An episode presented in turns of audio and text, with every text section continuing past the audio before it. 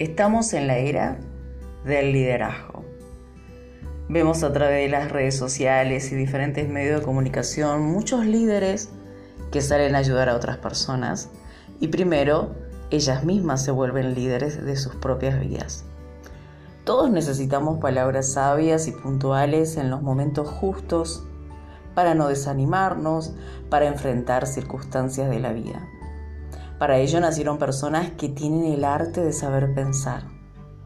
Esta evolución propia en ellas que les ayuda también para poder brindar esta sabiduría a su entorno.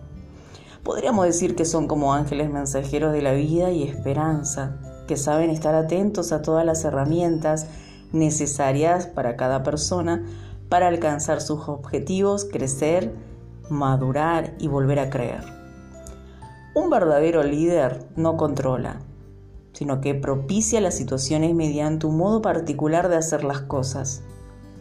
Esa energía que lo caracteriza para que actúe en él una iniciativa propia, descubriendo su poder y también llevándole a otras personas a descubrir el poder que radica en ellas.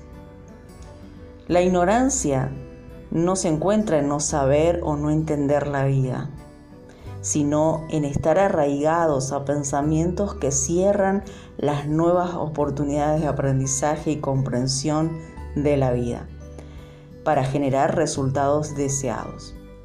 Por eso los líderes trabajan muchísimo en este pensamiento. Los seres humanos no son disciplinados por naturaleza. Eso todo lo sabemos. Tenemos que aprender a pensar, saber cómo hacerlo. El sistema del mundo ha llevado a las personas a un pensamiento determinado, pero de una manera impuesta, muchas veces hasta esclava, esclava. Pero el verdadero líder le ayuda a las personas, como decía Yeshua, el maestro de los maestros, conocerás la verdad y la verdad te hará libre. El verdadero pensamiento radica en una libertad de descubrimiento del sistema interno del ser de cada individuo. Enseñar a pensar no tiene que ver con una manipulación ni obligación. Por eso los líderes, aquellos que saben motivar, saben ayudar, ellos entienden que tienen que saber escuchar y respetar para ser escuchados también y ser respetados. Una mente cerrada, incapaz de evolucionar, madurar, crecer y crear cosas nuevas, realmente está encarcelada en pensamientos que la elimina y elimina también su entorno. Un buen líder sabe cómo motivar. La motivación proviene de su interior. Siempre él va a comprender la capacidad de esa motivación porque lo ha practicado en sí mismo es un profesional en esa área. Los buenos líderes hacen que las personas se motiven a sí mismas mediante esta orientación correcta, que las personas pueden percibir cuando están cerca de él. Como decía Yeshua, cordón de dos dobleces no se rompe fácilmente.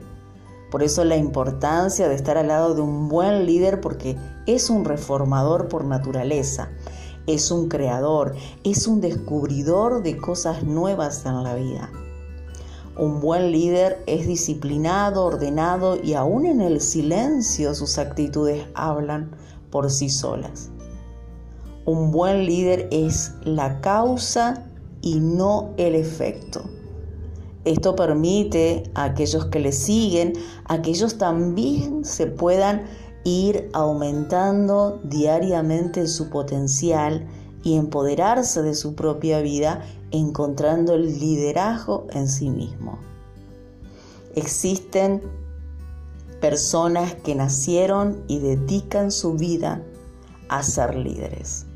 Son aquellas que ya están dotadas con esta magia, que no es que les hace mejor que otras, sino que ellas han nacido para eso.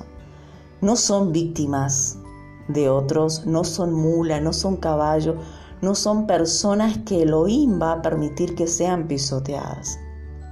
Ellas son jinetes del ejército celestial del conocimiento de Elohim, que es un plan del Creador para que las criaturas sean libres. Y este justamente era el propósito de Yeshua, que las personas puedan encontrar el arte de saber pensar y resolver sus problemas y ser líderes de su propia existencia.